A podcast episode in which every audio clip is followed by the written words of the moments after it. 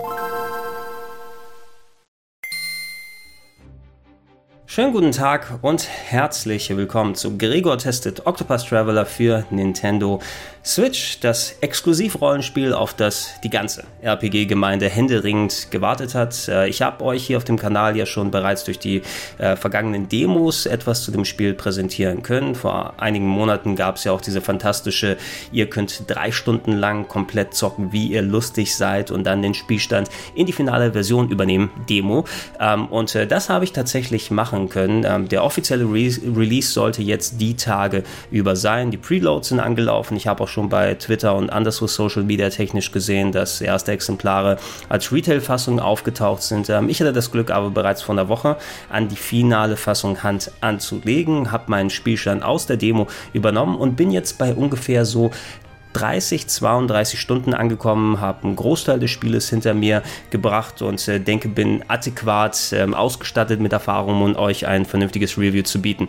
Ähm, die Entwickler selbst haben gesagt, dass sie so eine durchschnittliche Spieldauer von so 60 bis 100 Stunden erwarten und ähm, ja, so wie das Spiel bisher sich präsentiert hat, wie ich es ähm, wahrgenommen habe, kann ich mir auch durchaus vorstellen, dass ich am Ende ja, aller Wahrscheinlichkeit nach wirklich über diese mindestens 60 Spielstunden da äh, rüberkomme. Nichtsdestotrotz ähm, ist aber das, was ich bisher von dem Spiel erlebt habe, glaube ich, gut genug dafür, um euch zu vermitteln, was es denn so ausmacht. Ähm, Octopus Traveler war tatsächlich eines der Spiele. Ich bekomme zu öfters mal Fragen über Twitter und anderswo, was jetzt so aktuelle RPG-Releases angeht, aber zu diesem Game habe ich tatsächlich mehrere E-Mails bekommen, wo Leute konkret was wissen wollten, hey, wie funktioniert dieses System, was ist hier los, was ist da los und ähm, das alles kann ich euch tatsächlich auch mit meinen nur 32 Spielstunden beantworten. Was die Entwickler aber auch gesagt haben, ist da, ich werde ein paar strukturelle Dinge an dem Game ansprechen, die äh, gegebenenfalls erst in den späteren Spielstunden noch weiter als da, wo ich bin, nochmal ein bisschen in den Kontext gesetzt werden und angepasst werden, falls, ähm, ich werde das Spiel natürlich weiterspielen, aber falls dann noch sich wirklich enorm was an dem ändert, wie ich das Spiel in den ersten 30 plus Stunden wahrgenommen habe, werde ich nochmal videotechnisch, podcasttechnisch nochmal ein bisschen was nachliefern. Aber ich denke, das, was ich bisher von dem Spiel so mitbekommen habe und wie sich mein Eindruck gefestigt hat, der reicht mehr als genug dazu aus, um euch jetzt ein vernünftiges Review bieten zu können. Ähm, Octopus Traveler hatte ich natürlich auf dem Schirm als Rollenspieler nicht nur, weil ich sowieso mir jedes Rollenspiel, was so ein bisschen Budget hinter hat, äh, gerne auf der Switch angucken möchte. Auf der Switch macht ja allgemein viel Stuff einfach noch einen kleinen Tag mehr Spaß, da äh, man es auch nicht nur heim äh, am großen Fernseher spielen kann, sondern ey, ich hatte in der letzten Zeit viele Bar Bahnfahrten, da habe ich die Switch immer dabei gehabt und du kannst nur so viel Puyo Puyo Tetris spielen.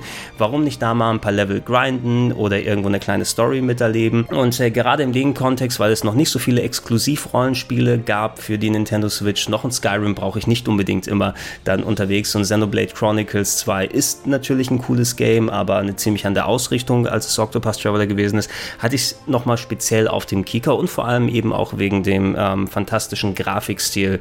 Ihr habt es ja mitbekommen, dieses Game ähm, ist wie eine Art Neuinterpretation von 3D-Grafik. Muss man sagen, stellt euch mal so eine alternative Realität vor, wo nach der 16-Bit-Ära wir nicht in die Polygone klassisch gegangen wären, sondern wo die äh, Pixelfiguren auf einmal wie so eine Art Pop-up-Book ja, in die Tiefe gekommen wären und wir ein Pixel-Game, ein 16-Bit-Game, was ausschaut wie ein klassisches Final Fantasy. Hat sehr viel von Final Fantasy VI vom Look and Feel einfach in die 3D-Ebene gebracht wurde. Und ähm, das ist auch wirklich eines der Alleinstellungsmerkmale. Rein technisch gesehen ist Octopus Traveler wirklich eine Bombe, finde ich. Man muss schon Bock auf diesen Stil haben, denn ähm, die Figuren sind schon aufwendiger, als wenn man sie direkt auf dem Super Nintendo hätte. Das war natürlich limitiert, was die Auflösung und Animationsphasen angeht, aber die Entwickler haben tatsächlich ein ganz gutes Maß gefunden gefunden, wie sie diesen Stil in diese 3D-Ebene rüberbringen können und dann ja mit, mit etwas kombinieren, wobei ich dachte, oh, vielleicht beißt sich das so ein kleines bisschen, da sind so realistische Effekte obendrauf.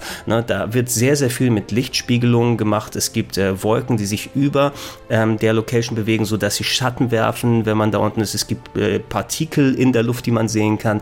Wenn man in einem verschneiten Gebiet ist, sieht man die einzelnen Flocken, die da runterfallen, Lichtspiegelungen, verschiedene Tageszeiten, die dann äh, je nach Location gemacht äh, werden. Und ey, visuell konnte ich mich an diesem Game wirklich nicht satt sehen. Da haben sie äh, bei Square Enix, wo es programmiert wird oder zumindest gepublished wird, ja, da sind ja zum Entwickler selber, sage ich gleich auch nochmal ein bisschen was, die haben sich da richtig übertroffen und äh, alles das, was man so von der Demo an Eindruck gewonnen hat, visuell und technisch, wird hier wirklich auch mit der finalen Version nochmal eingelöst. Ähm, die haben sich sehr viel Mühe gegeben, gerade beim Gegnerdesign ähm, die ähm, im ersten Moment, wenn man sie sieht, gerade wenn ihr gegen Bosse antretet, die sind dann einfach mal fünfmal größer als die eigene Party. Sehr ähnlich, wie es bei den alten Final Fantasy Teilen gemacht wurde, aber es sind nicht wirklich Giganten, gegen die man antritt. Die sind nur einfach, damit man da mehr visuelles Detail in die Bosse reinmachen kann und sie sich äh, nochmal unterscheiden von normalen Gegnern, die man sehen kann. Aber ich sage euch jetzt, ey, rein technisch gesehen ist es wirklich eines meiner Lieblingsgames, die bisher auf der Switch rausgekommen sind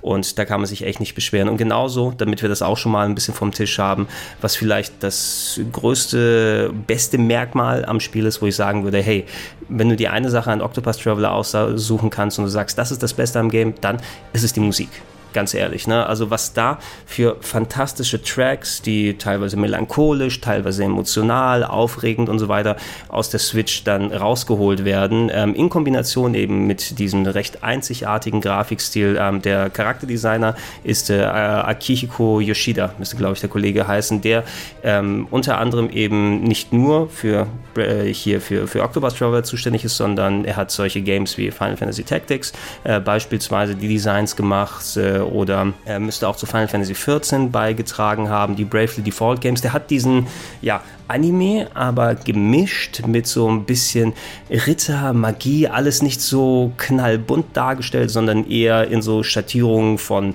Braun, Gelb und Ocker, dass da so eine gewisse Emotionalität reinkommt und ey, die, dieser Stil mit dieser Optik plus dieser fantastischen Musik, die dann nochmal einherkommt. Also wer sich als alter 16-Bit-Rollenspiel-Fan, der ein bisschen eben auf diese Art von Stil, wo es nicht knallbunt Anime sein muss, der drauf steht, der wird sich wirklich instant in, in die technische Seite verlieben. Das Einzige, was ich bei der Musik sagen würde, wäre tatsächlich, dass manche der Themes, die wir haben, obwohl wir da tatsächlich auch mehr Varianz haben als bei anderen Rollenspielen, es gibt eine Handvoll verschiedene Battle-Themes, je nachdem, wo man unterwegs ist oder wenn man gegen schwere Gegner antritt, ähm, dann kriegt man besondere Musiken zu hören. Das ist ja auch nicht immer gang und gäbe. Aber es gab manche Sachen, die sich so ein bisschen akustisch wiederholt haben, so gut. Zum Beispiel die, die Auflösungsmusik für Nebenquests ist, wenn man zwei, drei Nebenquests hintereinander gemacht hat und dann immer die drei gleichen Gitarrentöne losgehen, sobald dann eine in Anführungsstrichen emotionale Szene losgeht, um dann den, den Nebenquest aufzulösen. Ähm, das ähm, zieht sich vielleicht nach einer kleinen Zeit ein bisschen, aber das ist auch nur ähm, Jammern auf hohem Niveau. Also rein was die technische Seite angeht,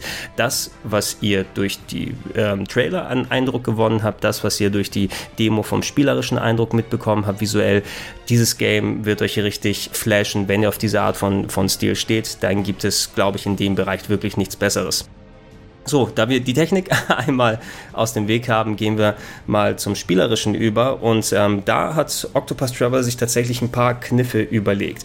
Das erste, wie ich Octopus Traveler bezeichnen würde, spielerisch, ist es, wenn man ähm, so ein bisschen die Spielprinzipien von der Shin Megami Tensei Serie, also Persona vielleicht sogar im Speziellen, was gerade die Kämpfe und andere Sachen angeht, zusammenmischt mit einer eher offenen Struktur, wie es die Romancing Saga Reihe hat. Ähm, die Romancing Saga Spiele sind hierzulande eher ein bisschen weniger bekannt. Die sind auch nicht unbedingt meine Lieblingsspiele.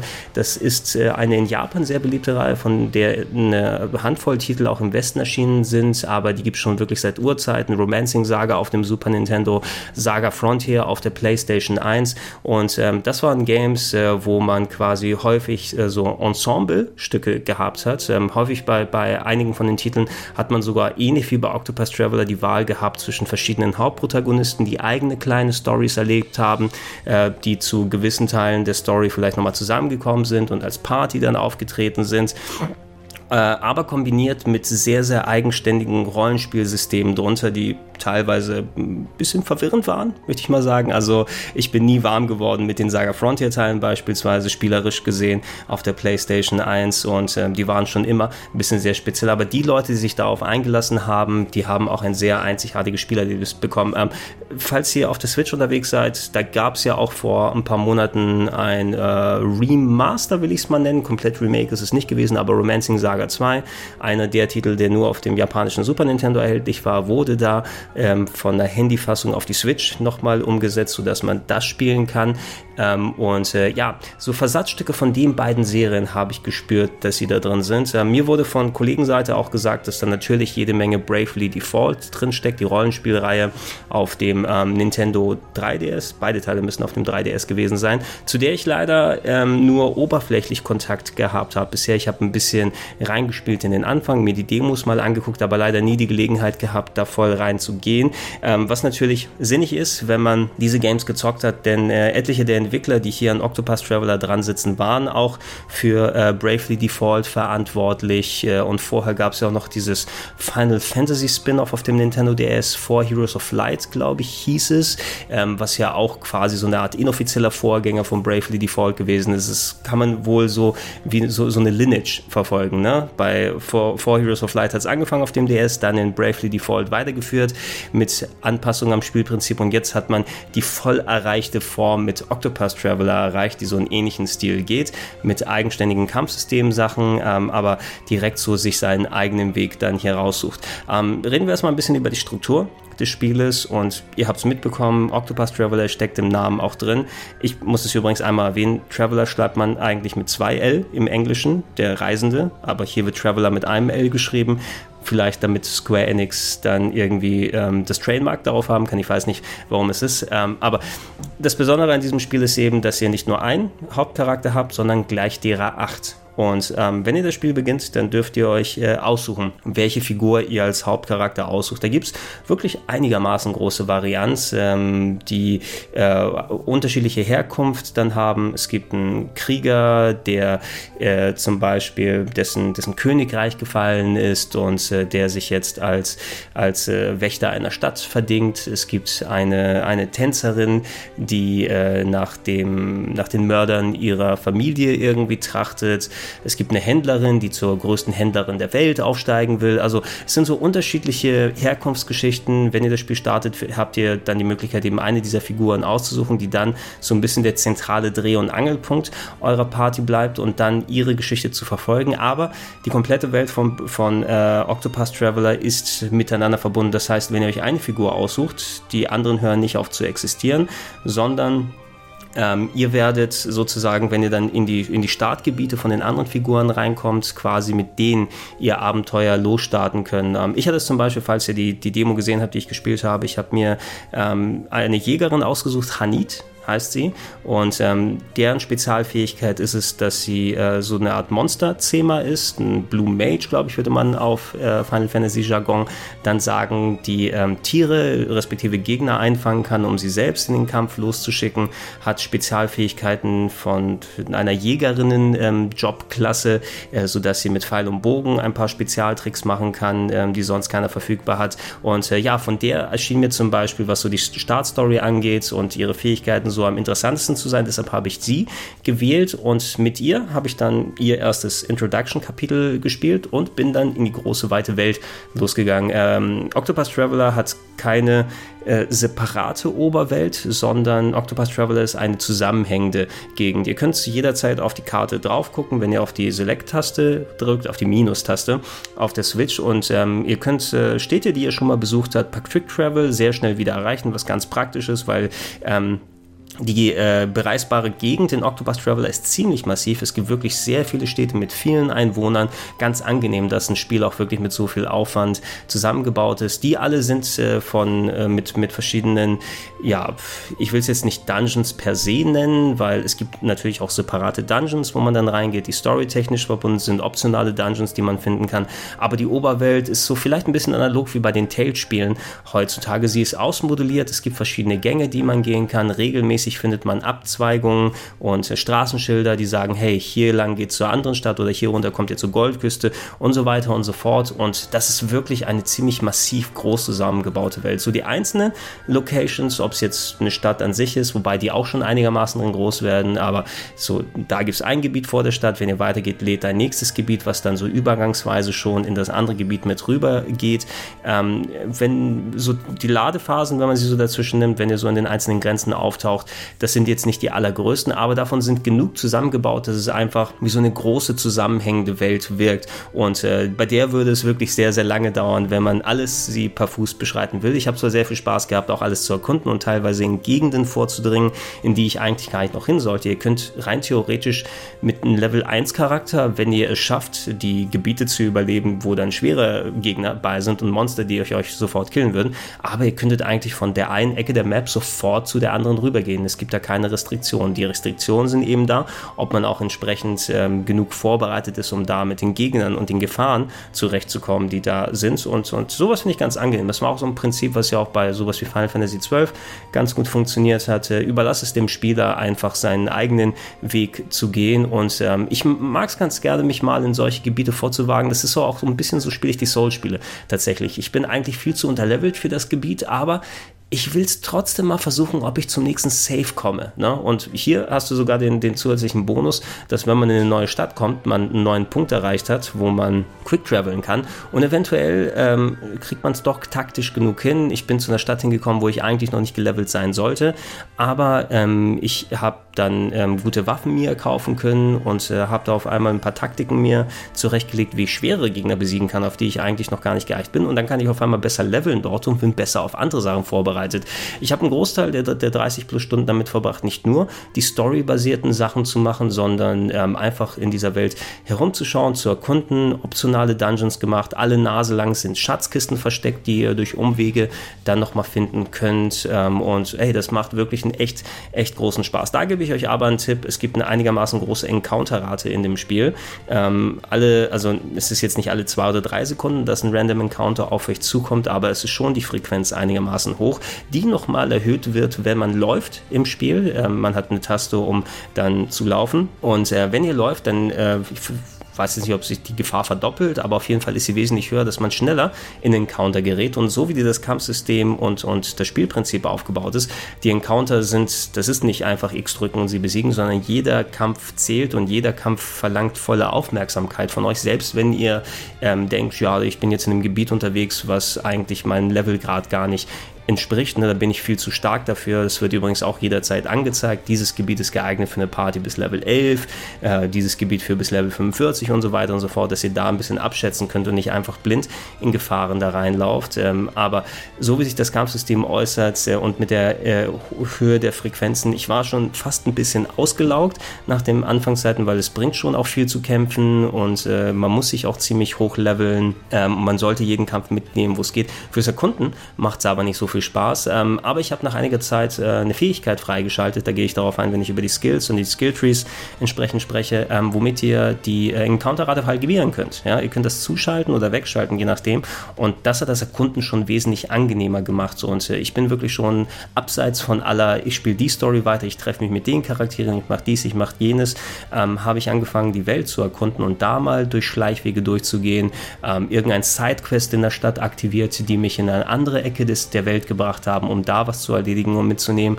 Und das ist fast schon etwas, was in sich selbst ganz gut funktioniert. Ich denke, da ist auch sehr viel ähm, drin, einfach, dass du so eine große, weitläufige, gut formierte Welt gefunden oder vorgefunden hast, ähm, was auch für äh, nach Beenden in Anführungsstrichen der Story dafür sorgen wird, dass man viel noch, ähm, ja, das Spiel noch bei weitem nicht fertig hat, noch viel anstellen kann und optionale Bosse finden kann und in Gegenden rein kann, die eigentlich, äh, ja, für die man selbst mit Endgame-Level noch zu unterlevelt ist. Äh, dafür stehen, glaube ich, auch die Entwickler, die die anderen Spiele bisher gemacht haben, dass man einfach viel mehr davon bieten kann. Und, und das wird eine Sache sein, die die Motivation nochmal ein bisschen weiter aufrecht hält.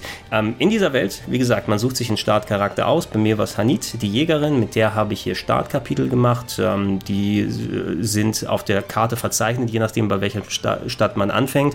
Und ähm, dann sieht man, okay, Hanit befindet sich jetzt in dieser Stadt, die im Nordwesten ist ist, ähm, wenn ich jetzt mich auf den Weg nach Osten hin mache, da könnte ich theoretisch da auf die Stadt kommen, wo der nächste Charakter ist oder wenn ich nach Süden gehe, ist da ein anderer Charakter, auf der auf mich wartet. Ihr könnt euch frei entscheiden, wie ihr euch bewegt. Ne? Wenn ihr ein storymäßiges Kapitel von dem Charakter abgeschlossen habt, ähm, ich würde sagen, so eine grobe Dauer auf so einem Kapitel kann man vielleicht auf eine Stunde, anderthalb vielleicht auch tun, vielleicht einen kleinen Tacken mehr, wenn man ähm, zwischendurch nochmal leveln und auf Sidequesten und so weiter geht, ähm, wenn man das in die Spieldauer des Kapitels mit reingibt. Aber was jetzt so Cutscenes angeht, die alle in der Ingame-Optik gezeigt werden, eine Handvoll von den Cutscenes sind auch komplett vertont, mit durchaus kompetenter englischer Sprachausgabe. Man hat die Wahl auch auf Japanisch drauf zu gehen. Ich habe es aber auf Englisch gelassen. Die ist eigentlich vollkommen solide. Die Synchro in gewissen Teilen würde ich sagen, vielleicht ein bisschen hätte ich mir ein bisschen emotionaler gewünscht von da aus, äh, aber das liegt, glaube ich, eher in der Natur des Spieles, ähm, dass es so ein bisschen reservierter rüberkommt und in der Art, wie das Ganze erzählt wird. Ähm, eine Handvoll von den Sachen ist vertont. Ich habe die deutschen Texte drin gelassen, die wahlweise drin sind, da kann man sich nicht beschweren. Die deutschen Texte sind alle sehr gut. Ne? Also ich habe jetzt nicht das Gefühl und das Verlangen gehabt, jetzt irgendwie anders umzuschalten. Wenn ihr wollt, könnt ihr natürlich auch alternativ andere Texte nehmen oder auf japanische Sprachausgabe umschalten. Wenn ihr so ein Story-Kapitel von einem Charakter fertig macht, macht, ähm, dann wird ein weiteres Kapitel freigeschaltet, das in einer anderen Stadt auf der Welt spielt. Die kann durchaus nicht direkt nebendran sein. Ähm, bei Hanit war es eben so, dass ähm, ich gebe euch da, also ich will nicht zu viel in die Tiefe für die einzelnen Storyparts reingehen, weil da das Entdecken an sich eigentlich ganz spaßig ist, aber auch weil da eigentlich zumindest in den ersten 30 plus Spielstunden nicht so viel Fleisch dran ist und das Storytelling fast schon eher ähm, eine der Schwächen des Games ist, so wie das aufgebaut ist und es durch andere Bereiche aufgefangen wird. Äh, bei Hanit äh, musste ich nach meinem verschollenen Meister suchen, ähm, der sich auf eine große, schwere Mission aufgemacht hat, um dort ein besonderes Monster zu jagen und wir haben seit langer Zeit von ihm nichts mehr gehört und äh, ja, im ersten Kapitel lernt man die Charaktere kennen. Ähm, Hanit meine Jägerin, wie sieht es bei ihr aus, äh, was ist die Lage, das ist der Meister und so weiter. Er geht auf seinen Auftrag, alles klar verstanden. Ähm, jedes Kapitel hat natürlich auch ähm, einen guten Anteil an Kampf, der zwischendurch ist. Meist, meist ist es so, dass man neben der Stadt, man hat so einen Dungeon, den man besucht, der in der Nähe der Stadt sich befindet. Die Dungeons selbst sind ähnlich wie die Oberwelt-Locations nicht besonders groß, also die meisten, auf die man trifft. Ne? Wenn sie storymäßig hier drin ist, ich würde fast sagen, durch so einen Dungeon, wenn ihr jetzt nicht jede Ecke 100% absuchen wollt und da alle Kisten mitnehmen wollt, die da sind, äh, man kann schon recht fix absehen, wie man ähm, dahin kommt, bis man zum Boss-Encounter dann ist und das kann man teilweise in fünf Minuten schaffen, ne? ähm, wenn man nicht eben wirklich jede Ecke sich ansucht und vielleicht auch nicht jeden Account Encounter bis auf äh, Random Encounter bis aufs, aufs Äußerste ausstrapaziert. Was ich häufig gemacht habe, war eben nicht nur in diesen fünf Minuten bis zum Punkt hinlaufen, wo ich den Boss spielen kann, der dann mit einer ziemlich großen Herausforderung meist auf einen wartet, äh, sondern ähm, ich bin viel auch in den Dungeons und anderen Locations herumgelaufen, einfach um ein Gefühl dafür zu bekommen, wie sind gerade meine Skills, wie bekämpfe ich die Gegner, wie kann ich das ähm, spezielle ähm, System äh, mir drauf schaffen, um damit die, die, die Bosse mich nicht verhauen. Ein ums andere Mal, das passiert mir tatsächlich auch immer noch. Ähm, Okay, bei normalen Random-Gegnern vielleicht ein bisschen weniger, wobei es da auch schon teilweise kritisch wird, aber ich verliere immer noch gegen Bosse.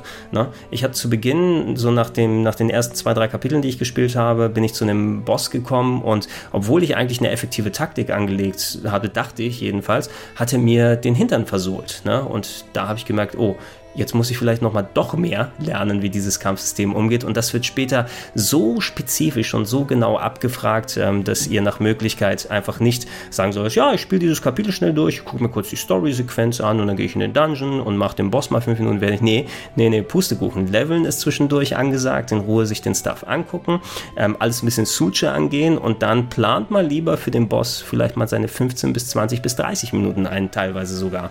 Ne? Und, und wie erwähnt, mir passiert es dann eben heute heute in Anführungsstrichen noch, also so weit wie ich jetzt bin, dass äh, Bosse, wo eigentlich mein Level gut genug sein sollte, ne? ich bin irgendwie als kleines Beispiel mal, äh, ohne inhaltlich zu spoilen, äh, mein Charakterlevel von meiner einen Figur liegt bei 36 und da steht, um dieses Kapitel zu schaffen, wird ein Level von 38 empfohlen. Und äh, ja, okay, dann probiere ich mal den Boss, ob ich den schaffen kann. Ähm, ich habe den, den Boss äh, gerade kurz bevor ich dieses Video aufgenommen habe, probiert und nach 25 Minuten hat auf einmal eine Magie raus rausgeholt, der meine ganze Party dann weggehauen hat. Und dann, okay, ich verstehe schon, wie ich den ungefähr schlagen kann, aber ich war doch nicht so ganz bereit.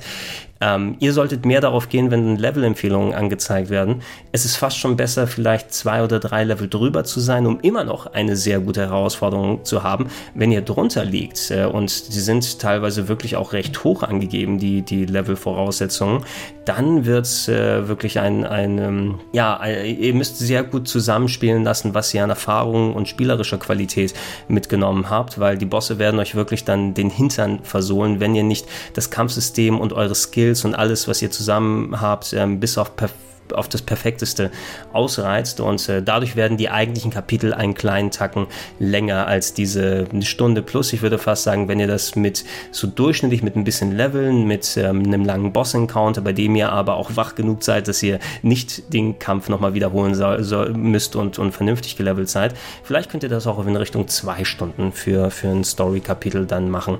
Wobei viele von denen strukturell einigermaßen ähnlich sind. Storyphase, eine lange Cutscene, die vertont ist, bisschen herumlaufen in der Stadt, um ein, zwei Sachen zu erledigen, ein paar charakterspezifische Sachen, weil jeder von denen hat seine eigenen Skills. Ähm, zum Beispiel, also gehe ich aber auch gleich nochmal darauf ein, sonst äh, bringen wir den Punkt erstmal zu Ende, bevor wir über die Skills und das andere, den anderen Stuff sprechen. Äh, rein strukturell, wie gesagt, man macht ein bisschen so in der Stadt herum, dann kriegt man auf einmal noch eine kleine Story-Sequenz, die einen dazu bringt, oh, ich muss in den nächsten, in den nächsten Dungeon, der rein zufälligerweise eine Straße weiter von der Location liegt. Dort findet man den Boss, besiegt ihn und dann geht es wieder zurück in die Stadt für eine Abschluss-Cutscene und das war's. Ich habe all die ersten Kapitel fertig gemacht, ich habe einen Großteil von den zweiten Kapiteln fertig gemacht und auch einen guten Teil von dritten Kapiteln von einigen der Charaktere fertig gemacht und so hat sich jedes Kapitel eigentlich bisher gespielt. Natürlich nuanciert, ein bisschen anders, je nachdem, welche Figur, welche Stadt, worum geht es hier gleich, aber du hattest sehr äh, im Grunde wirklich immer diese Struktur. Story Scene, Stadt herumlaufen, Story Scene, äh, Dungeon hin, Boss besiegen, Story Scene vorbei. Ne? Und, und äh, dann muss man eben gucken, je nachdem, wie man involviert in die eigenen Story-Parts gewesen ist. Und zum Glück geht es ein bisschen es adaptiert ein bisschen je nach Figur. Also wenn bei dem einen es eben darum geht, was weiß ich, da haben sich Piraten in der Höhle verschanzt und die haben äh, was nicht Gutes gemacht, deshalb gilt es für uns, die Piraten hier rauszuholen. In einem anderen Story-Kapitel geht es dann eher darum, dass man sich Zugang zu einem Kampfturnier verschafft. Ne? Und dann ist die Struktur ein bisschen aufgebrochen, aber äh, im Grunde hat man da auch trotzdem ein, ein ziemlich ähnliches Gefühl. Also sollte man nicht darauf ausgehen und sagen, hey, das wird mich gerade vor, vor große Probleme stellen. Und das war eine Sache, dadurch, dass sich die Struktur so ähnlich angefühlt hat, die mich so in den ersten 10 plus Spielstunden so ein bisschen leicht ernüchtert zurückgelassen hat. Denn rein wie das Spiel aufgebaut ist, weil du gerade bei den Story-Parts so ein bisschen samey alles drumherum hast, ich war fast schon ein bisschen dabei, ah, eigentlich will ich mir doch schon angucken, worum es hier geht, aber jetzt packt mich gerade dieser Story-Part überhaupt nicht. Man könnte theoretisch jede Story auch dann überspringen. Ähm, und, äh, aber ich habe es zum Glück nicht gemacht. Ich glaube, dann hätte ich mich auch geärgert, weil zumindest man will ja auch die Story-Parts mitbekommen und du willst ja nicht nur ein pures Gameplay-Rollenspiel haben, kannst es dir natürlich auch so zurechtlegen und wenn ihr überhaupt keinen Bock auf die Story habt, könnt ihr sie überspringen, aber sie ist leider meistens nicht spannend genug oder die einzelnen Vignetten, wie die Charaktere aufgebaut sind, nicht spannend genug, um eure Aufmerksamkeit äh, zu halten. Ähm, und, und das äh, wie dieses Spiel aufgebaut ist, das, das bekommt man dann auch weiter mit, wenn man in den nächsten Kapiteln drin ist. Um euch das mal als Beispiel zu geben, ähm, ich hatte wie gesagt meine, meine Jägerin, mit der ich angefangen habe, ich bin in die nächste Stadt reingegangen und habe dort einen weiteren Charakter gefunden und das war jetzt nicht so, weil ich hätte ja sonst woanders wohin gehen können. Ne? Es ist nicht storymäßig so festgegeben, hey, wenn ihr mit der Jägerin startet, dann trefft ihr auf jeden Fall auf Charakter XY als zweiten und danach kommt Figur sonst was, wenn ihr darauf hingeht, weil ich bin ja frei hinzugehen. Ich könnte theoretisch auch nur solo versuchen, dieses Game Game zu zocken, aber mit dem nächsten Charakter, auf den ich zusammengetroffen bin, es wird gefragt, hey, möchtest du die Story von dem erleben ähm, und äh, ihn deiner Party einverleiben? Ich habe ja gemacht. Ne? Und dann startet die Story dieser Figur als ob mein eigener Charakter gar nicht existieren würde. Und so gilt es tatsächlich für alle Parts, die da da sind. Wenn dann irgendwelche Story-Sequenzen sind, ähm, egal wie viele Charaktere ihr zusammengesucht habt, wie viele ihr schon gespielt habt und wie ihr wo zusammengekommen seid, ähm, in den kompletten Story-Parts findet äh, euer Team, das, was eigentlich euer Team ist und wie die Charaktere zusammenkommen, nicht statt. Es existiert nicht. Na, die bisher zumindest so, ne? In den ersten drei bis vier Kapiteln von jedem Charakter ist es so, dass alles sehr konkret voneinander getrennt ist. Wenn ich mit Olberic, dem Ritter, unterwegs bin und ähm, ich habe schon andere sieben, acht Leute eingesammelt, ich habe meine Party, mit denen ich bei den Kämpfen bin, sobald ein Story-Part kommt, ist es so, als ob die gar nicht existent sind. Und nur wenn es zu einem äh, Story-Kampf kommt oder wenn es ums Kämpfen geht, auf einmal sind alle anderen Charaktere wieder da und unterstützen mich im Kampf und, und dann kann ich den, die spielerische Seite machen, aber storytechnisch kreuzen sich die Ströme nicht wirklich. Ist, glaube ich, eine Konsequenz davon, dass man das Spiel so frei gelassen hat, ne? weil ansonsten wäre es doch eine einigermaßen Sisyphus-Aufgabe geworden. Wie viele verschiedene Möglichkeiten gibt es? Äh, machen wir optionalen Dialog für so oder so viele Charaktere, weil wenn du den Dieb statt der äh, Heilerin dabei hast, der würde vielleicht anders auf eine Situation reagieren, wenn man in entsprechender Stadt mit dem Kapitel unterwegs ist und vielleicht wird es nochmal anders funktionieren, wenn man Kapitel 2 von Charakter A vor Kapitel 3 vor Charakter B macht. Also solche Eventualitäten, die wollte man sich wohl ersparen und es ist dann einfach getrennt voneinander. Ähm, die spielerische Seite funktioniert auf einer eigenen Ebene und die storytechnische ist bisher so eben, dass es acht verschiedene Stories sind, die für sich stehen und die ihr auch separat erleben könnt, aber eben spielerisch nochmal dann, dann vorbeigehen. Und das ist so eine leicht verschenkte Chance, ähm, zumindest ihr dürft jetzt nicht erwarten, das ist wenn ihr rein äußerlich an Final Fantasy VI oder sowas erinnert werdet, klar, spielerisch und anderes sind so ein paar Versatzstücke drin, aber dieses Abenteuer, wo eine Truppe zusammenkommt, wo sie miteinander interagiert und wo durch die verschiedenen Paarungen, die entstehen, wenn die teilweise sich voneinander abspalten, Dialoge und so weiter, das gibt es hier überhaupt nicht. Ne? Äh, innerhalb der eigentlichen Stories, die meist ein bisschen trockener gemacht sind. Es gibt zwar so ein paar auflockernde Elemente, aber ich würde schon fast eher sagen, der Grundtenor ist eher ein bisschen ernster äh, gehalten. Ähm, das habe ich vielleicht auch ein bisschen, also das erklärt vielleicht ein bisschen, wo ich bei der Sprachausgabe gesagt habe, die äh, gerne ein bisschen emotionaler hier und da wirken könnte, aber das Spiel ist an sich so aufgebaut. Es gibt schon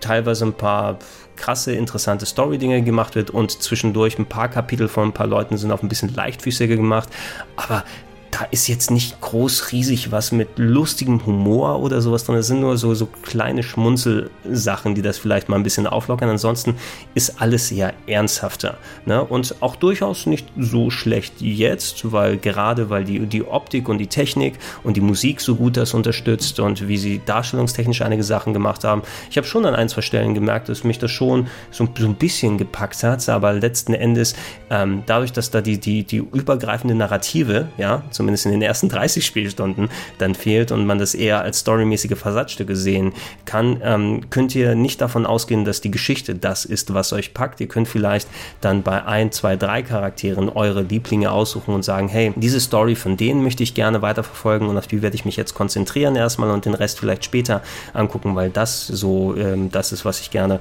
machen wollen würde. Ihr kommt aber zumindest nicht so weit herein, dass ihr eben dieses kon konkrete Abenteuer habt, was eben sich von Punkt A nach Punkt B begebt, dann sich entspinnt äh, äh, und so weiter variiert.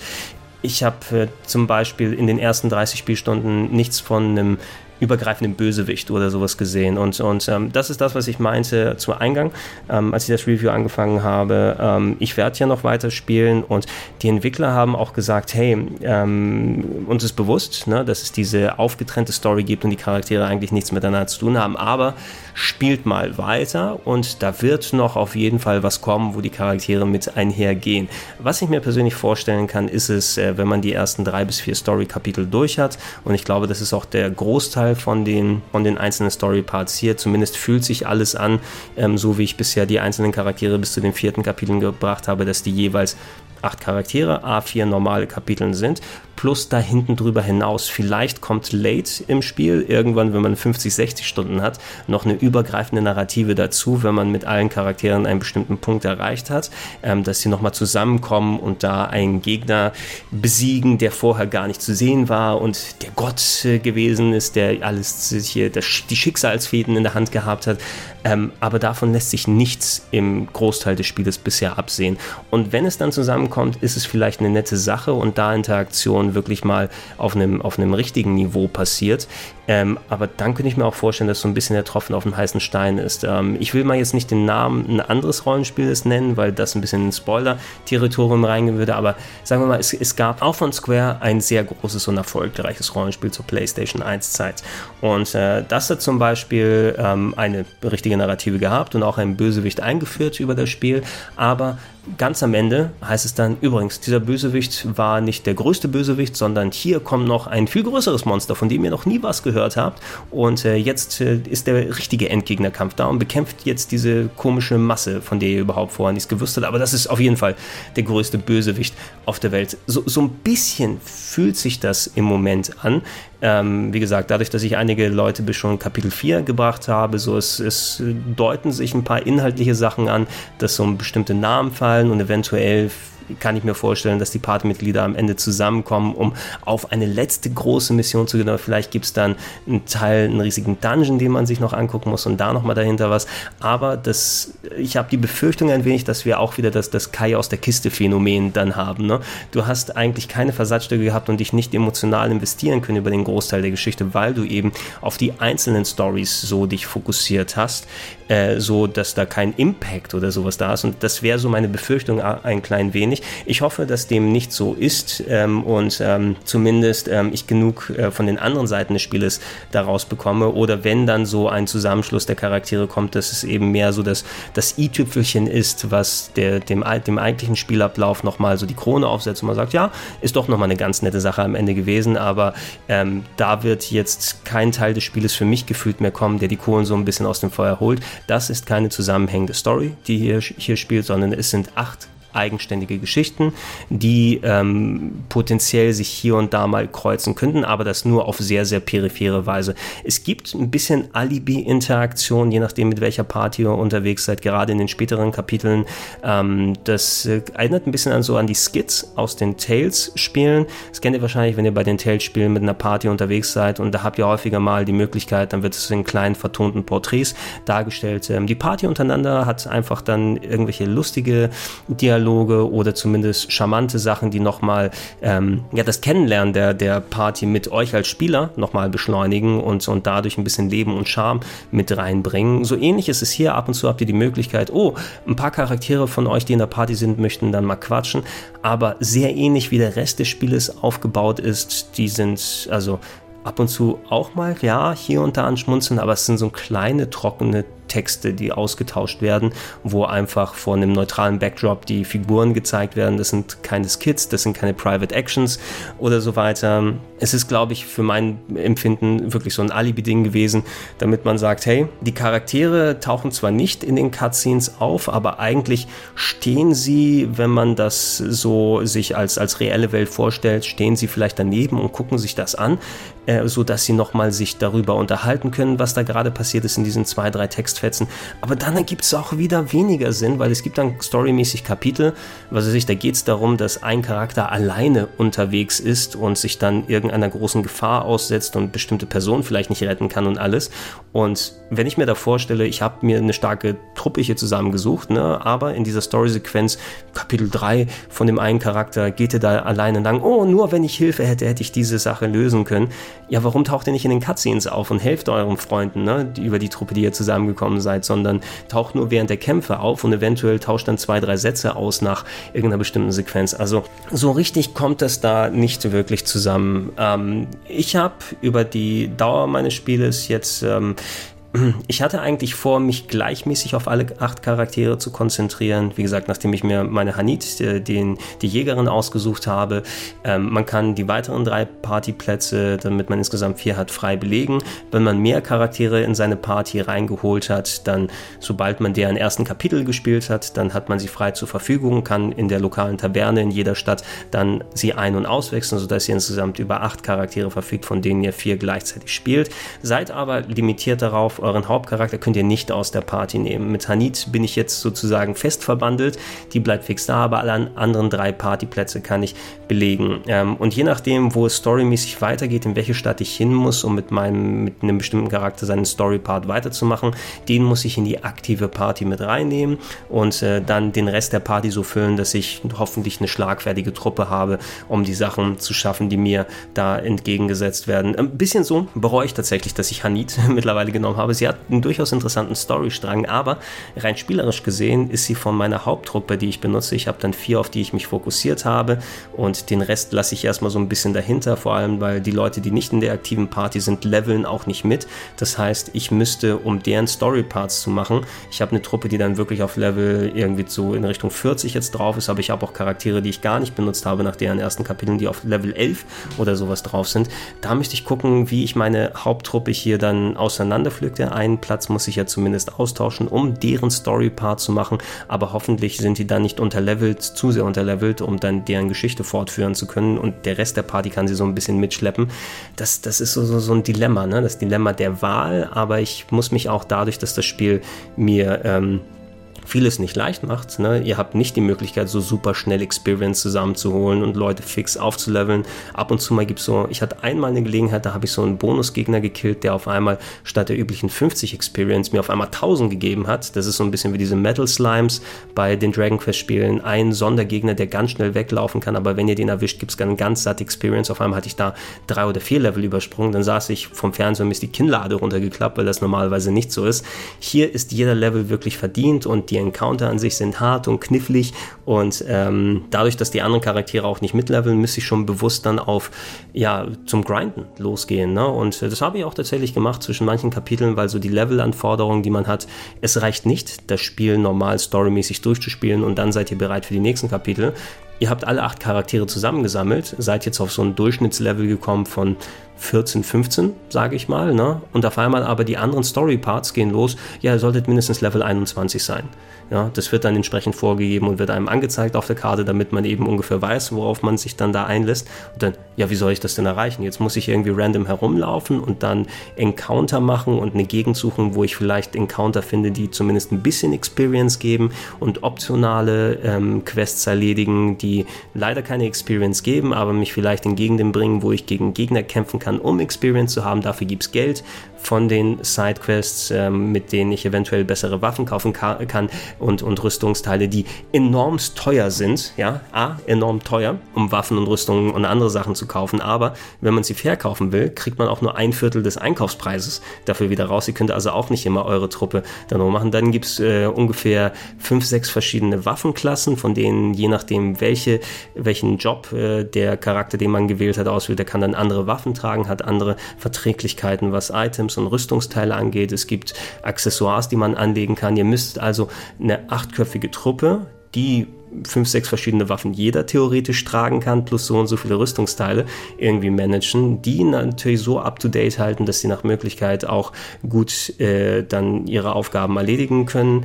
Äh, und, und das wird wirklich eine ziemlich aufwendige Managementaufgabe. Und ich habe für, für, für deswegen auch eben meine Truppe, wie sie sich nach einiger Zeit so zusammengestellt hat, die habe ich weiterverfolgt und die habe ich weiter trainiert und hauptsächlich deren Kapitel erstmal gemacht und äh, habe mir einige Level 2 Kapitel zum Beispiel, wie gesagt, meine Truppe ist jetzt so in Richtung Level 40, aber zum Beispiel habe ich noch ein, zwei Level 2 Kapitel übrig, wo so die Durchschnittsstärke auf Level 21 tituliert ist. Ähm, der Charakter, mit dem ich diese Kapitel machen muss, ist aber bei mir gerade auf Level 11. Deshalb hoffe ich mal, dass sich so ausgleicht. Da muss ich eine Figur aus meiner etablierten Party rausschmeißen, dann diese untergelevelte Figur reintun und hoffentlich hm, sollte ich vielleicht die nehmen und in anderen Gebieten mit der erstmal aufleveln und dann gucken, ob ich deren Story-Kapitel vernünftig machen kann. Vielleicht jetzt tatsächlich mal ein bisschen äh, leichter, wo ich gut überlevelt bin für den Part, den ich mir dann, dann da aufgespart habe. Oder sollte ich vielleicht reingehen und darauf hoffen, dass mein Charakter nicht ständig abkratzt, weil sie einfach so unterlevelt ist und dann entsprechend die Parts nicht machen kann.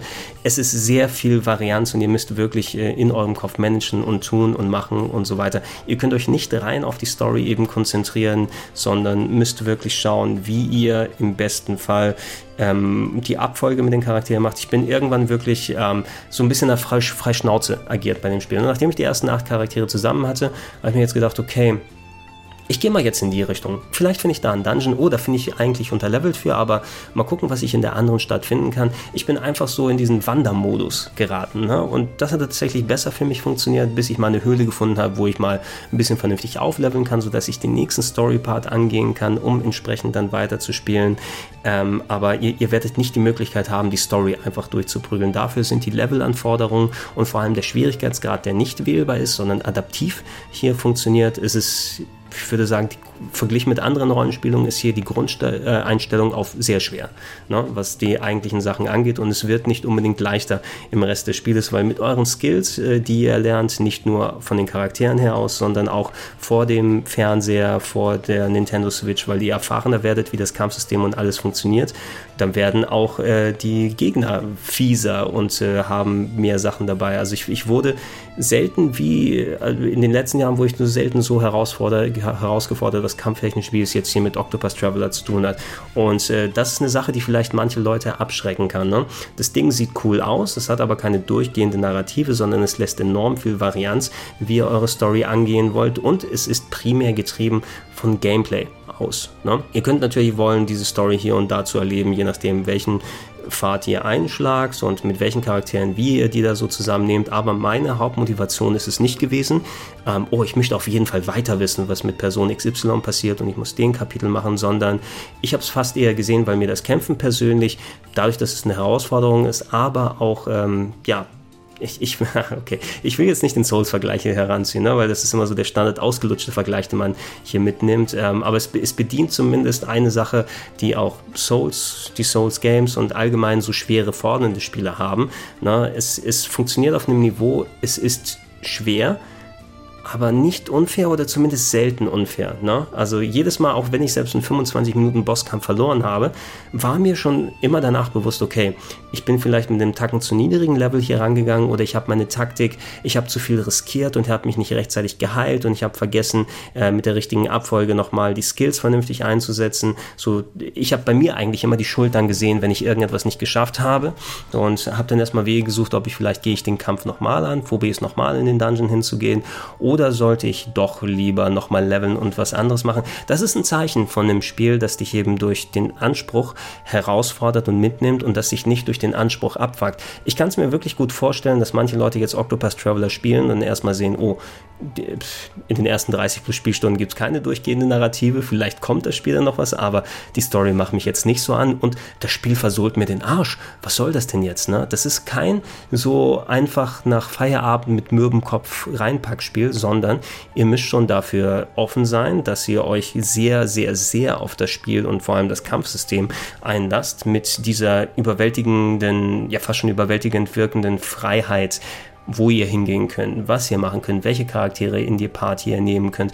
dass ihr euch nicht davon eben wirklich überwältigt fühlt, sondern es aus, als Herausforderung nimmt und, und als Anlass nehmt, dieses Spiel zu lernen und, und äh, dass ihr den Spaß dann daraus zieht, ähm, zu optimieren, zu machen, zu tun.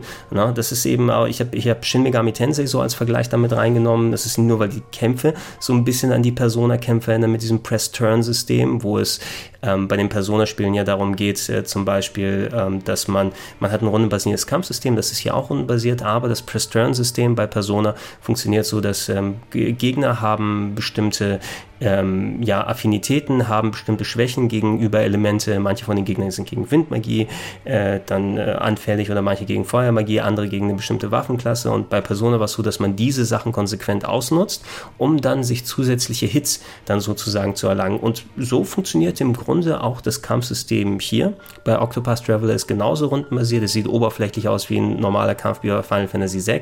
Es soll auch einiges von Bravely Default drin sein. Da gibt es ja dieses Brave und Default Default-System, wo man auf verschiedene Modi dann hingehen muss. Aber wie gesagt, ich kenne mich leider nur sehr oberflächlich mit Bravely Default aus. Hier ist es eben, dass man äh, die Gegner sehr ähnlich zu den ähm, Persona-Kämpfen. Jeder Gegner hat äh, ein Schutzschild, was er aufgebaut hat. Ähm, das sieht man durch eine Zahl und einen Schild, der neben dem Charakter ist. Da seht ihr diesen Schild und da steht zum Beispiel eine 3 oder eine 2. Das bedeutet, ihr müsst äh, diesen Charakter, um sein Schild zu brechen, wenn ihr so auf ihn reinhaut, macht ihr zwar Schaden, aber sehr reduzierten Schaden ähm, müsst ihr zuerst seine Verteidigung brechen. Und das ist bei jedem Gegner anders. Bei den Persona-Spielen ist es eben, irgendwann habt ihr rausgefunden, der braucht Feuermagie, der braucht dies, der braucht das. Hier habt ihr eben dadurch, dass es so viele verschiedene Waffen und Elemente gibt, die man anwenden kann, ähm, jeder Gegner hat, kann sonst was als Affinität haben und das müsst ihr entweder rausfinden, indem ihr einfach random entweder Waffen ausprobiert oder einen Skill einsetzt, der euch sagt, hey, ähm, diese fliegenden Harpien sind zum Beispiel gegen Feuermagie und gegen äh, Schläge mit äh, einem Magiestab anfällig oder die anderen äh, funktioniert nur mit Lichtmagie und ihr solltet mit dem Breitschwert zuhauen können. Ähm, und so müsst ihr nach und nach erstmal ausloten, wie kann ich die Verteidigung der Gegner brechen, ähm, wie kann ich diesen Grad abbauen, wenn da eine 5 dahinter steht, das heißt, ihr müsst fünfmal mit, einem, äh, mit einer Sache treffen bei diesem Gegner, damit die Verteidigung gebrochen wird. Und wenn sie dann gebrochen wird, dann könnt ihr Attacken loslassen, dann habt ihr nämlich noch nicht noch nur extra Runden, die ihr ähm, äh, im Kampf äh, anwenden könnt, ähm, bis der Gegner wieder eine Aktion machen darf, sondern er ist verwundbar. Meist irgendwie so kann doppelt so viel an Schaden ab. Was ihr nochmal mit Buffs und Debuffs bei eurer Party und beim Gegner nochmal erhöhen, verstärken, verdoppeln könnt, da bin ich auch mittlerweile so weit, dass ich stark mit solchen Buffs und Debuffs arbeite, ähm, weil die Gegner teilweise so absurd hohe ähm, Hitpoint-Zahlen haben. Ähm, viele der Bosse, bei denen ich jetzt in Kapiteln 3 oder 4 unterwegs bin, haben so in der Richtung von 50 bis 60.000 Hitpoints Hitpoints alleine für einen von den größeren Gegnern und äh, meine stärksten Attacken, wenn ich sie voll aufgebaut habe, haben so einen, einen Wirkungsgrad von 2 bis 3000 bis 4000 Mal ja? und wenn ich dann Debuffs und Buffs benutze, vielleicht sogar noch einen kleinen Tacken höher, da könnt ihr sehen, dass ich erst, wenn ich konsequent die Deckung der Gegner aufarbeite, da die Schwächen dann ausnutze, ähm, häufig hat man es ja auch so, dass es nicht nur bei den Bossen, sondern auch bei den normalen Gegnern, du kriegst eine Mixtur aus verschiedenen Charakteren, die unterschiedliche Affinitäten haben. Das heißt, um den Block von dem gewissen Charakter zu brechen, es reicht nicht einfach Eismagie auf alle zu zaubern, weil die Eismagie bei dem einen Charakter gar nicht dafür sorgt, dass der Block weggeht, nur bei dem anderen, sondern man muss separat nochmal irgendwie nochmal mit Pfeil und Bogen auf die andere Figur draufschießen. Man muss lernen, wie man effektiv diese Blocks durchbricht, wie man effektiv aber auch dann seine eigenen Charaktere benutzt, um dann Spezialfähigkeiten möglichst so anzuwenden, um viel Schaden anzuwenden, zu, zu richten und dazu noch das Boost-System im Auge behalten, denn, oh Gott, oh Gott, äh, pro Runde bekommt ihr einen ähm, zusätzlichen Boost-Punkt dazu. Bei einer, jeder Charakter hat eine Leiste von fünf Punkten, die aufgebaut werden und äh, diese, dieser Boost gibt euch die Möglichkeit, entweder mehrfach pro Runde anzugreifen oder äh, Attacken, Magien und alles, was ihr da habt und Fähigkeiten zu verstärken, sodass ihr, wenn ihr rankommt und im besten Fall habt ihr eure Boost-Attacke voll aufgebaut und ähm, ich habe zum Beispiel einen Schwertkämpfer, der eine sehr gute Melee, eine Handattacke hat, wofür das Breitschwert benutzt. Ich habe meinen Gegner so äh, hinbekommen, dass der gerade äh, mit gebrochenem Schild dasteht. Ich habe noch einen Debuff da drauf gezaubert und ich bin jetzt dran, äh, mit diesem physischen Debuff, auf dem der Gegner dann drauf liegt, mit meinem Krieger angreifen zu können, der eine volle Boost-Attacke hat, die ich mir so aufgespart habe, dass ich das anwenden kann und dann mache ich die Spezialattacke und dann ist es auch richtig geil, dass man dem richtig viel abziehen kann. Das wird aber ein richtig taktisches Ding. Ne? Wie baue ich meine Boostleiste auf, um ähm, genug Attacken zu haben, um im richtigen Moment viel Schaden anzurichten? Sollte ich meine Boostpunkte dafür einsetzen, zum Beispiel mehrere Attacken hintereinander zu machen, mehrere Breitschwertattacken, um die, die Abwehr erstmal wegzuhauen? Und das wird so ein sehr intensives taktisches Hin und Her, weil, wie gesagt, nicht nur normale Kämpfe, sondern auch die Bosse dann auf einmal auch Minions dazu packen, die verschiedene Affinitäten haben, die ähm, dann auf einmal abblocken, andere ähm, Schwächen, die die Gegner haben und auf einmal kann ich äh, die, die Abwehr nicht mehr brechen. Ähm, als ich das zuerst angefangen habe und wo dann nur rudimentär diese Sachen angesetzt wurden, da habe ich erstmal auch ein bisschen schluck, geschluckt und gesagt, okay, das Spiel wird wirklich, dass ich mich hier richtig drauf einlasse. Ich habe versucht, in der Nacht mit so ein bisschen bräsigem Kopf zu spielen. Und ähm, nee, ihr braucht wirklich die volle Aufmerksamkeit, um dieses Game zu spielen. Und ihr müsst Spaß haben, mit der vollen Aufmerksamkeit an dieses Game da dran zu gehen. Ansonsten tritt euch Octopus Traveler in die Eier. Es ist nicht unendlich schwer. Ne? Also ich kann es auch schaffen, ich kann es auch spielen, aber ich muss mich wirklich konzentrieren hierbei. Und es ist das ähnliche Belohnungsprinzip, wie es bei den Souls-Spielen eben hat. Das Gefühl, dass es nicht unfair per se ist, aber es ist enorm fordernd. Und das Spiel lässt einen immer mit dem Gefühl zurück, dass man permanent unterlevelt ist. Ne? Also ähm, liegt vielleicht auch ein kleines bisschen daran, dass da so ein leicht adaptiver Schwierigkeitsgrad ist. Ähm, gerade in den frühen Kapiteln, je nachdem, wo ihr startet, die ersten zum Beispiel, wenn ihr mit einem Charakter anfängt, ihr solltet die Bosse auch solo irgendwie legen können, wenn ihr ein paar Level hochgelevelt habt. Aber je nachdem, wo man hingeht, äh, man sieht es dann auch an der Map, da wird der Level angepasst, sodass man nicht immer dann äh, so sagen kann, hey, es reicht, wenn ich in einem Gebiet, dann mache ich mich da einfach schon mal auf Level 10 und der ganze Rest der Bosse bleibt auf Level 5 oder sowas zu Beginn des Spieles. Ähm, soweit ich mitbekommen habe, ändert sich der, der Schwierigkeitsgrad dynamisch für die ersten paar Kapitel, sodass ihr immer eine Herausforderung vor euch habt und danach sind die Level so hoch gesetzt bei den anderen Kapiteln, dass ihr wirklich arbeiten müsst, um euch eine gute Grundvoraussetzung und gute Skills und gutes Waffenset oder sowas zusammenzuholen, um überhaupt diese Kapitel anzugehen. Und dann gibt es viele Bosse zwischendurch drin, da gibt es welche, die aber zigtausende äh, von Sachen haben, deren Attacken hauen enormst rein und ziehen euch so viel Energie ab, dass ihr dann auch gut mit dem Heilungsmanagement arbeiten müsst und so weiter. Und ey, ich, ich muss sagen, ich habe Spaß mit dem Kämpfen, ne? aber sie treten mir auch jedes Mal in die Eier, ne? gefühlt. Und jetzt so, ich gehe ich geh zu, zu den Dungeons, wo die Bosse für den Story-Part drin sind, rein und weiß schon jetzt, okay, ich hoffe, ich bin bereit genug. Ja, ich versuche meinen Kopf offen genug zu halten, um genau zu wissen, okay, soll ich jetzt erstmal den Skill anwenden, um zu gucken, dass ich den Block brechen kann. Oh, oben ist nochmal die Leiste. Die müsst ihr auch übrigens sehr gut im Blick behalten. Die Leiste, wer gerade dran ist. Manche Charaktere können sich durch ähm, Zusatzskills äh, und, und durch den Skilltree, da gehe ich gleich nochmal kurz drauf ein, so Fähigkeiten holen, wo man mehrfach in der Runde dran ist oder automatisch Affinitäten von den Gegnern rausfinden kann. Es gibt so eine enorme Varianz und so viel, was da passieren kann und so viel, was man beachten muss. Ich, ich äh, fühle mich fast schon wie fürs Abitur lernen dann hier gerade. Ne? Ich bin, dadurch, dass ich beim dritten, vierten Kapitel jetzt angekommen bin, habe ich das Gefühl, so viel jetzt mitbekommen zu haben wie in drei Semestern Erdkunde. Keine Ahnung, ne? Habe so viel mitbekommen und das wird jetzt abgefragt im Abitur. Ne? Das sind jetzt die Bosse, sind das Abitur, wo sie es abfragen. Und ich muss dieses gelernte Wissen nochmal anders aufwenden, um es für ein erneutes Abitur beim nächsten Boss nochmal dann, dann anwenden zu können. Und, und das ist eine Sache, die mich gefordert hat, aber die mir eben auch wirklich Spaß gemacht hat. Selbst bei den normalen Encountern, die man mitnehmen muss, um entsprechend gelevelt zu sein für die Bosse. Es reicht nicht eben dann mal den Skill anzuwenden, womit die Encounter irgendwie reduziert werden, sondern du musst schon wirklich mit mit Bedacht ähm, da in der Gegend herumlaufen und schauen, dass du deine Level vernünftig aufrechterhältst. Das ist das, was mich motiviert hat. Ich hatte zu Beginn des Spiels erwartet, dass mich mehr die Story reinzieht. Gerade das, was ich so bei einem, so einem Final Fantasy VI geliebt habe, ist es eben, dass du zwar eine gute Herausforderung hattest, eine solide, was die Gegner angeht, aber normale Fights waren, dann hältst die X-Taste oder die B-Taste gedrückt und dann passt das schon. Ähm, und bei bestimmten Kämpfen kannst du dich involvieren lassen. Hier bist du bei jedem Kampf involviert, aber es gibt bis dato nicht die übergreifende übergreifende Narrative, ähm, sondern ich muss mich von kleinem Story-Pups zum nächsten vorarbeiten und hoffen, dass ich gerade Bock drauf habe, was da passiert, mit potenzieller Aussicht, dass irgendwann dann nochmal alles zusammenkommt und die Charaktere gemeinsam auf ein Abenteuer gehen oder was man machen kann. Aber der Großteil des Spieles ist nicht so. Ne? Der Großteil des Spieles ist darauf ausgelegt, dass ihr Bock richtig aufs Rollenspielen drauf habt und nicht Fokus auf ausgearbeitete Cutscenes und dies und alles hinlegt, dass vielleicht nicht jeder Story-Part euch richtig mitnimmt und ähm, dass ihr nicht mit jedem Charakter Charakter dann so weit kommt, aber dass ihr euch eine effektive Truppe zusammengebaut, um diese große Welt zu erforschen, zu erkunden, um euch im Kampf zu messen, um eure Skills, die ihr gelernt habt, meine ich jetzt rein spielerischer Seite aus gesehen, das, was ihr als Gamer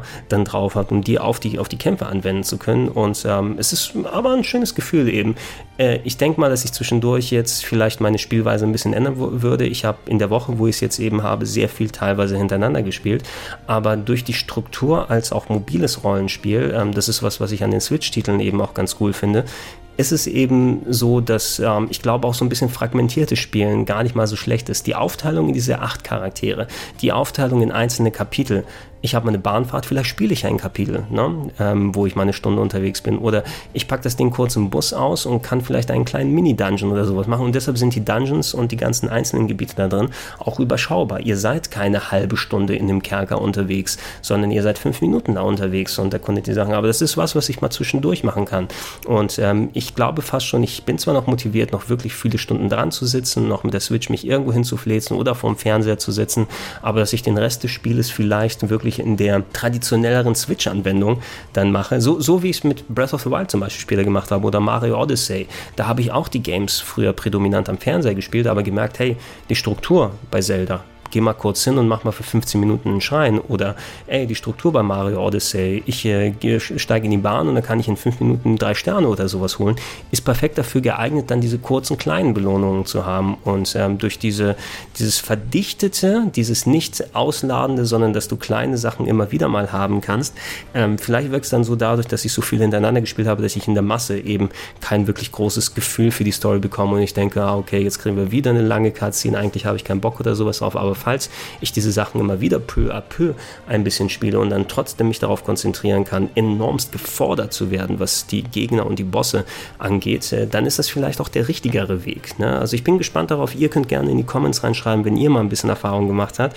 Ähm, seid ihr solche, die so ein Spiel am Fernseher zocken und da wirklich stundenlang dann dran sitzen oder habt ihr euch auf die, auf die Art des mobilen Gaming eingelassen und ähm, weil das finde ich ist auch eben eine wichtige Sache, wenn man so ein Spiel für die Switch anbietet, es muss auf beide Arten funktionieren eigentlich, sowohl lange Zeit am Fernseher als auch mal in den kürzeren Erlebnissen unterwegs mit der Switch hier. Vielleicht äh, ist das Spiel tatsächlich eher für den, den anspruchsvollen mobilen Rollenspieler geeignet, der auf kurze kleine Vignetten Bock hat und äh, sich nicht auf eine übergreifende Story konzentrieren möchte, der das Spiel gerne mal vielleicht mal einen Monat liegen lässt und da mal eine kleine Story weitermacht. Dafür ist das Spiel eher geeignet fast schon. Ne? Ihr solltet kein zweites Final Fantasy VI erwarten, auch wenn es äußerlich so ein bisschen ausschaut unter modernen Aspekten, sondern ihr solltet eben wirklich eine, eine Mischung erwarten, wie einem, von einem anspruchsvollen Shin Megami Tensei Game, von dem Kämpfen und dem Anspruch, die ihr bei, bei diesen Hardcore-Rollenspielen, zu denen Persona ja natürlich auch zählt, aber es gibt noch härtere Spiele aus der Shin Megami Tensei-Reihe, was den Kampf angeht, sowas wie Shin Megami Tensei Nocturne auf der PS2 ist ein guter Vergleich, das hat mir auch die Eier aufgerissen, was jetzt so bestimmte Kämpfe angegangen ist, aber hat bei mir auch eben den, den Nerv und die Motivation äh, getroffen, mich da direkt reinzufuchsen. Und das hat Octopath Traveler auch äh, geboten. Ne? Rein äußerlich denkst du, ja, so ein nettes Nostalgie-Rollenspiel, aber da steckt der Teufel drin. Ne? Da ist der Teufel, der dich herausfordert und der dir auch wirklich die Leviten liest und dich wirklich auch in Beschlag nimmt.